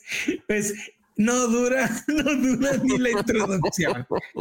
Hola, hola, niño. Estoy y sale Jack Torrance y Ahora, aquí hay dos cosas por qué pasa esto. Número uno, algo que habíamos hablado y que tiene que ver también con el viaje del héroe, ¿no? El, para que el héroe o para que el, personaje principal se convierta en el héroe que tiene que ser, lo tiene que ser solo. ¿Entiendes?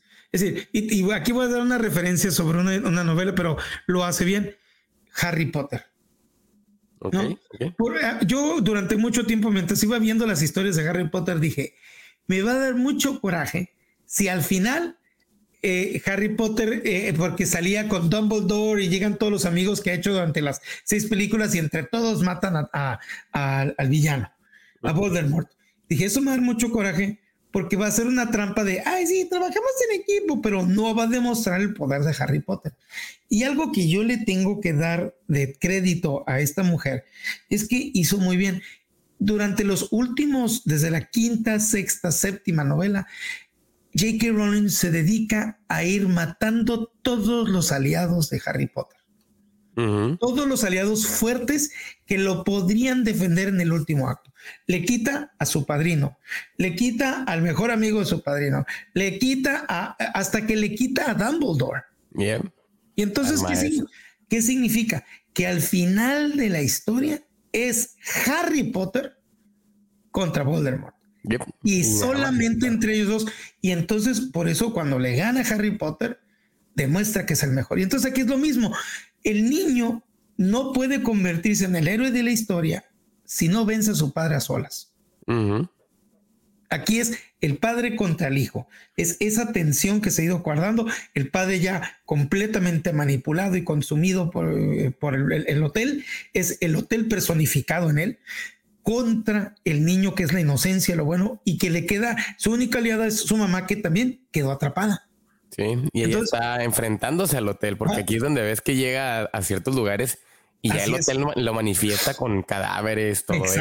Ya se demuestra por lo que es. Entonces, esto es interesante. Por eso, este personaje que llega, cuando llega, sí, es tu esperanza, pero también te muestra dos cosas. Número uno, que la, la, ya lo fuera que está de sí Jack Torrance, porque llega y como animal lo mata. Y entonces, ya, él ya, como decimos, ya es una máquina de, de, para matar aquí ya. Entonces ya, no, hay, ya no hay el de, ay, a última hora se va a arrepentir cuando veas los ojos de su hijo. Papi, papi, no, me No hay, there's no turning back. Ya se vuelve Terminator. ¿no? este, he can't be reasoned with, he can't be bargained with, there is no, okay, ¿no? Ya, ya se ha vuelto una máquina asesina y lo primero que hace cuando ve a alguien que puede intercambiarse, interponerse en su camino, lo mata. Y aparte, es una persona que tiene Shining. Entonces, algo que tienes que pensar, que luego lo vimos en la 2, en, la dos, en Doctor, Doctor Sleep, es que yo me hubiera quedado con la idea que el hotel también se lo consume. Sí. Se lo debería haber consumido. Eso sí, fíjate. entonces, entonces eh, yo me quedé con eso. No solamente es eso, la perdición, la pérdida de, de, esta persona, sino que su espíritu queda consumido por el hotel. Debería haber quedado ahí atrapado, ah, Exacto, porque lo mata el hotel. Entonces, eh, toda la esperanza se va ahí y entonces sabemos que ya este, que Jack Torrance está fuera de sí mismo, ya no hay nada que lo pare y va por su esposa y su hijo. Que ya no, ya no son su esposa y su hijo, él va a corregirlos. ¿No? Entonces la mamá y el niño se separan porque el niño se va por la ventana, ella se queda sola, no cabe por la ventana y este, entonces el, es Jack que va en contra de su hijo eh, y el hotel contra contra Wendy. Contra Wendy, ¿no? Que también hay una, eh, en el documental vemos como, pues esta actriz que, que es Shelley Duvall. Wow, qué actuación se ha hecho. Pobrecita, sí sabes que perdió pelo, ¿verdad? Sí, del estrés. Le caía el pelo, es decir, de lo estresada que la tenía. Eh, Stanley Kubrick, de cómo la insulta, y vemos esa parte detrás de las cámaras, que ella tiene que abrir la puerta, ¿no? Pero lo habían atorado a propósito y llega, corte, llega Stanley y le dice, ¿Eres una pendeja o qué? ¿Qué no, entiendes? ¿Qué no entiendes que estamos todos aquí? Es la quinta escena, lo hemos hecho mil veces, todos están haciendo el trabajo excepto tú.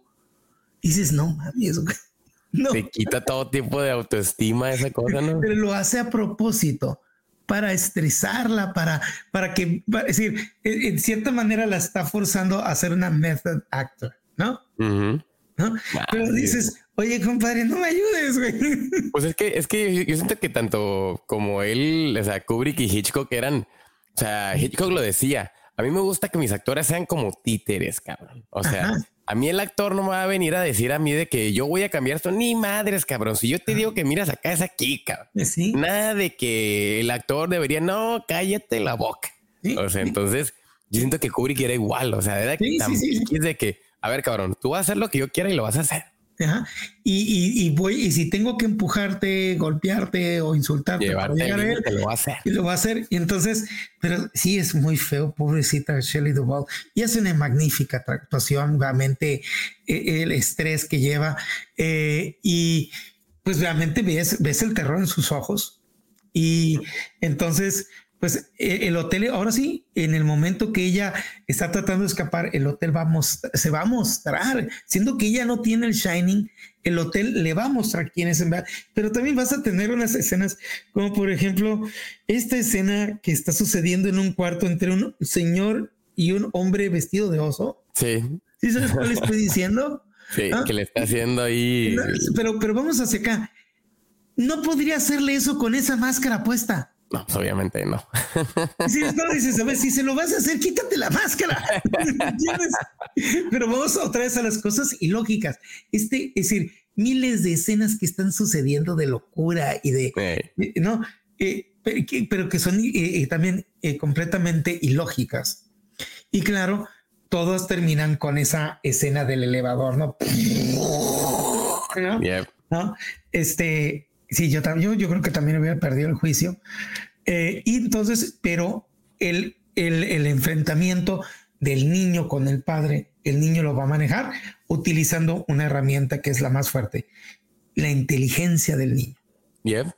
El, dar los pasos atrás. ¿no? Y no, pero espérate, lo hace en el laberinto, un laberinto que él ya ha visitado.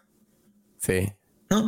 Y entonces se mete al laberinto y entonces está, el papá lo está siguiendo y vemos esta cámara otra vez, que es la primera vez que utiliza la cámara flotante, ¿no? Y es esta, la Steadicam, casi casi la inventan para esa película. Y entonces el niño que toma esa idea de que voy a regresarme en mis propias pisadas y brinca hacia adentro de lo que son los arbustos y se esconde entre ellos, ¿no? Entonces, cuando el papá que ha estado siguiendo las pisadas llega y las pisadas desaparecen, que piensa que a la madre que chingada, ¿no? Entonces, por más que lo empiece a buscar, se pierde, se pierde en eso. El niño regresa de, de ahí y se encuentra con su mamá que milagrosamente ha salido del hotel, ¿no? Y de otro laberinto, ¿no? Básicamente. sí, no, pero su propio laberinto. Y se ya agarran la máquina que es la que trajo justamente este personaje y se van en ella. Y colorín colorado así, así crean la resolución. No, y, claro, vemos lo que le pasa a Jack Torrance. Sí, pues ya es que el, frío empieza a, a, acabarlo. y, lo congela. Y queda congelado. Digo, la, escena es allá donde la imagen no se ve congelada está medio mamona, ¿no? Pero. se ve bien fea. no sé, yo creo que es, es una escena que sí da miedo, pero se me hace irreal. Otra vez. yo siento que lo obligaron a ponerla, lo, no sé, o algo acá. Es, no sé, está, si cae. Eh, ¿no? me entiendo por arriba, ¿no? Está se, se, me hace muy mal gesto, muy mal puesto. Yo es lo, lo único que no me gusta. Y, y, pero, pero viene esa parte, esta última toma que es este acercamiento a una fotografía que se encontraba en el bar, que es una foto de una fiesta en los, ¿qué 1920s? Eh, 24. 24. Y está esta música. Ta, tarara, tarara, tarara, y, ta, y se empieza a acercar y tú dices, espérame, ¿quién está en esa fiesta? Y ahí está Jack Torrance. ¿Eh? a mí lo que, al principio me, me, me, me, entendía de que, ah, cabrón, o sea, él ya estaba antes, era un espíritu, qué onda. Pero, pero ya lo que, o sea, bueno, ya la última vez que la, que la miré, lo que puede deducir que en cierto punto es lo que cumple parte del, del, del arco del personaje, es que Jack se convierte en parte del hotel. Eh, ya es el, el, hotel lo ha consumido. ya lo eres mío, eres y todos estos son los que son míos. Por eso esta, simple escena para mí puede considerarse un acto, porque es ya es parte del hotel, o sea, es la consolidación. Así como cuando el mío ya se convierte en el, elegido, y ya, ya que es parte del hotel. sí, sí, sí. Y, es la parte más tenebrosa y más horrible. Ya se quedó ahí por siempre. Sí, entonces, o sea, es el downward spiral, como lo habíamos dicho. Sí, sí, sí. Es lo peor de todo, porque eh, eh, es, esa es la tragedia más grande, que él es, decir, su alma queda allá. Por eso digo, si, si, si en el caso también de, este afroamericano, que muere dentro del hotel por manos de Jack Torrance, que es la personificación del hotel, él también debería haber quedado dentro. Sí, la neta. Cosa que no pasa en, en, en, Doctor Sleep, ¿no? Ajá pero o, podría haber sido que pues eh, ya, eh, ya queda ahí porque él se entrega a él y por lo tanto se lo lleva, ¿no? Pero esa es la parte más fea. Y claro, si tú te quieres ir a, otras cosas más, la posición en la que están sus, sus manos y la, la, la, está haciendo las señales de el rito satánico. El Baphomet. ya, ya, ya, ya es mucho, too much. Too much, ¿no? Pero sí, es una, eh, es una escena muy fuerte, terrorífica, pero con esa termina la, película. Ya de ahí en adelante ya no necesitas saber si, eh, esto también es algo muy bueno. No, no hay de el niño se convirtió muy feliz y su familia vivieron. No, no, no, no. Ahí termina la pinche película. Órale, cabrón. Ajá, así es. Y fin, muy bien. Oye, Armando, para concluir esto, ¿qué conclusión le das tú este, de, de esta película? O sea, ¿cómo la ves con la cuestión del guion? A mí me gusta mucho. Te digo, eh, eh, hablando todavía sobre que es un guion que fue cambiado y cambiado noche tras noche. Es un trabajo de pasión, es un trabajo de amor, es un trabajo de entrega total, en cierto de, de Kubrick hacia, hacia su amor, hacia su pasión, y que él verdaderamente quería entregar la mejor película de miedo que podía hacer él. Entonces, a mí me gusta mucho eh, el hecho de que, igual, para gentes que están escuchando sobre esto, de que cómo que el guion se cambió noche tras noche, pues para que veas qué tan fregón es Stanley Kubrick, ¿no? Que en manos de otra persona cambiar un guion de noche tras noche hubiera terminado en una película hecho un desmadre.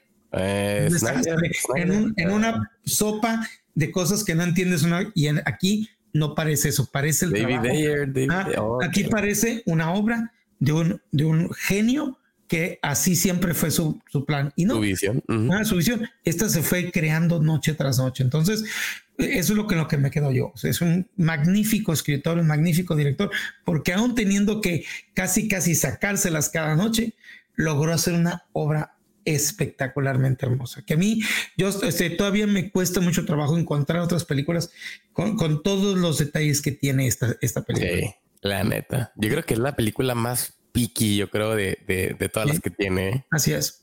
Sí, yo, y te digo, yo sí la tengo que ver mínimo una vez al año, la revisito, la vuelvo a ver y te digo, ahora sí, y me escucho como Beetlejuice, ¿no? And it keeps getting funnier every single time I see it. No, no, no se vuelve chistosa, pero sí se vuelve una película que gozo más. Sí. ¿No? Igual, la neta, o sea, me, me, me, disfruto verla, o sea, es estresante lo que quieras, pero pues es, es, el chiste, la neta. Así es. Pues bueno, Armando, este, pues ya concluimos básicamente con lo que es el, el mes de las spooky movies, horror fiction. Entonces, este, quedamos, ¿qué te parece? Pues ya empezamos noviembre. Este, creo que hay películas de este año que ya salieron en, obviamente, en la venta de película digital que podríamos analizar. Todavía no ha salido la película de Oppenheimer. No, todavía este, no Todavía no las han puesto porque la neta me, me la han pedido a morir, ¿eh? la neta, que hagamos el análisis de que, a ver, ¿cuándo es Oppenheimer? Pues sí, pero, pero necesito la, la, la versión digital para poder hacer el desglose de, de, todo esto, del, del, del, análisis, ¿no? Entonces está cabrón porque pues ahorita que la única copia que puedes ver, porque ya no está en el cine, o sea, no. sería menos que la bajemos en, en, en, en, pirata en versión de cámara y pues está cabrón, ¿no? No. Este, pues una de esas películas que están ahí, pues que fueron de lo chilo de este año en cierto punto, pues otra es Barbie. No sé si. Sí, yo creo que sí tenemos que hablar de Barbie. De Barbie. Sí, es importante que hablemos de Barbie por muchas de las cosas que esta película generó. Y sería bueno que sí platicáramos y diéramos un buen análisis de, un, uh -huh. de este guion, porque es un buen guion. Sí, la neta. ¿eh? Es a mí me sorprendió mucho. Sí. Sí, sí, a me, esta película fue más de lo que empezamos. Ya sabíamos y lo íbamos platicando que cualquier cosa que viniera de la mente de esta mujer iba a ser algo interesante, pero yo sí, nunca pensé. Que... Y, y, y, pues su esposo no Bomba, o sea, Ajá. ellos cuando trabajan juntos, a la madre, qué buen jale hacen la neta. Entonces digo, eh, yo sabía, es que cualquier cosa que venga de ella va a ser, tiene que ser interesante por alguna razón de haber tomado, pero yo no pensé que se iba a venir con tantas ganas. ¿no? Sí, la neta, a mí también me sorprendió tanto y cómo disfruté esa película, ¿eh? la sí, verdad. Sí. No, Entonces, y, y, fíjate también, o sea, va a ser interesante hablar de ella porque siento que no hemos hablado de una película, pues que tenga esta controversia del. Exactamente. ¿no? Entonces, Por eso mismo. Ya hablamos de los afroamericanos, ahora pues hay que hablar del feminismo de esta manera, ¿no? Entonces, este, sí, me parece bien. Digo, obviamente la próxima semana también se estrena esta película que la neta pues también habla del feminismo, pero pues creo que la gente ni siquiera la, la, la está esperando, ¿no? Esta película de las Marvels. pero ya llega la próxima semana. Es la próxima semana. No manches, el, el digo, 9 de noviembre, creo. La tengo tan fuera del radar. Yo también, la neta. Que, que, que también. sinceramente yo todavía estaba esperando. No, faltan todavía varias. Oye, faltan este, este, meses. Se estrena esa y luego también se estrena la de los. O sea, en dos semanas se estrena la de los Juegos del Hambre, que esa, la neta, ni me tampoco, acordaba de qué onda. Y, y, tampoco no me pinta decir, no. No, no la neta. ¿no? Mira, yo en sí hoy quería, estaba pensando, dije, para, para, ya sabes que me gusta ver el mundo arder, ¿no? Es decir, uh -huh. poner dos fotos, la de Marvels y la de Aquaman, y poner, ¿todavía hay alguien a quien le importa esto? Para que nomás así como. Ponle, ponle como una, una, cuestión de cuál es la película menos olvidada. A ver, de, ¿cuál de estas esperas menos? Ajá. ¿Cuál de estas esperas o esperas menos de ellas, no? ¿Cuál crees que fracasa? Puta, ¿no? ¿Cuál fracasará te más? Te vas a echar el mundo al, al, al hijo. Eso, ya sabes, sí, sí. Entonces, ¿cuál fracasará más? ¿No? No manches. ¿No? Entonces, este, pues no sé, pero sí tengo muchas ganas de, de, de decir, de hablar no de tengo ganas de verlas, pero sí tengo ganas de nomás de saber sí, pues a ver qué onda con sí. a, a, ver, a ver cómo qué aportan, ¿no? ¿Ah? A, a, ser sincero, para eso, la neta, pues me, me, interesa un poquito más Marvels por el hecho de Ajá. que pues, mínimo hay un, un, un, universo que está conectado y que todavía sigue a flote. La otra ya, ya, está muerta ya, cabrón. Es, un, es, un, es, un, niño muerto, cabrón. Que Así es. Es un no bebé tienen, muerto. Ya, ya, nomás ver cómo le ponen el último clavo a ese ataúd. Sí, la neta, ¿no? o sea, ni cómo. Pero bueno, son otras, otras, otras este, tragedias para otra plática. Entonces, próxima semana nos echamos. Hablamos de Barbie. Barbie. Bueno, uh, ya claro queda. Sí. Claro que sí. Bueno, Armando, entonces, este, los escuchas, ¿dónde se pueden encontrar en las redes sociales? Gracias que nos pueden encontrar como Héroes Sin Límite. Estamos en YouTube, estamos en Facebook, estamos en Twitter, estamos en, este, en Instagram y próximamente vamos a estar en TikTok. Ya estaría, ya estaría, ya estaría. allá vamos para allá. Ya pues bueno, Armando. Entonces, pues te quiero agradecer por eh, esta plática del episodio, que estuvo muy chingón. Gracias. Y pues este a todos los escuchas también que estén pendientes de próximos episodios. Déjenos su review en Spotify. Este, califíquenos cuántas estrellitas nos quieren dar de, este, después de los episodios. Ahí están los correos para que manden sus sugerencias de episodios. Y pues estén al pendientes porque pues seguimos aquí con más este cotorreo y más análisis de guion. Y que nos digan qué película les gustaría eh, que habláramos, ¿no? También. Peticiones de, de, de, de, qué, de qué vamos a darle, ¿no? Así es. Bueno, entonces, este, Armando, pues muchos thanks por el episodio de hoy. Y este, a todos los escuchas, pues ya lo saben, eh, queden pendientes de próximos episodios. Yo soy Joe Green y este fue otro episodio de este podcast de análisis de guiones cinematográficos llamado Cómo se escribió esa película. Hasta la próxima.